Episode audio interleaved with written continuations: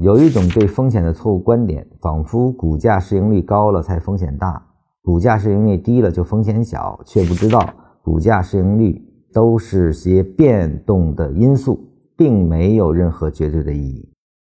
为什么单提出股价和市盈率呢？是因为随着几个月的连续上涨啊，当时的市场股价也是处于当时的历史高位了啊，那么市盈率也是高企的。大家说这个下跌就是因为价格太高了，市盈率太高了，所以引发的下跌啊。那么才是说这些都是变动的。首先，股价本身的高低是相对而言的。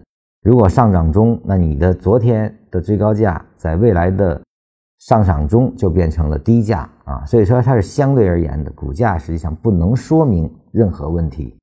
股价的高低根本不代表的风险，不断的下跌，你的股价一天比一天跌。那实际上才是更大的风险。你不能因为它股价低了，就认为没有风险了，是风险释放。如果这是一只退市的股票，它最后是可以归零的。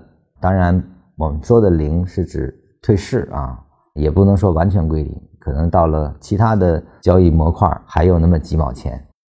但是作为在市场中啊，几十块钱最终给你跌成退市的话啊。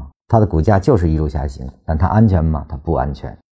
市盈率也一样。如果在这个时间段内，我们是个新兴产业的启动，那么它还没有大幅盈利的可能，但它代表着未来的大幅盈利的市场啊，或者叫这种大市场小市值的这种阶段的话，它的市盈率就是高企的。但是因为它的成长性高，那么就会产生市盈率越高反倒涨得越好的情况。所以说市盈率。也不是市场有无风险的关键所在，而是在不同阶段里，跟着大家的市场焦点或者说经济运行过程中的发展焦点来去看的啊。这段时间都是关注新经济，那它可能就是这些市盈率高的股票反倒涨得最好啊。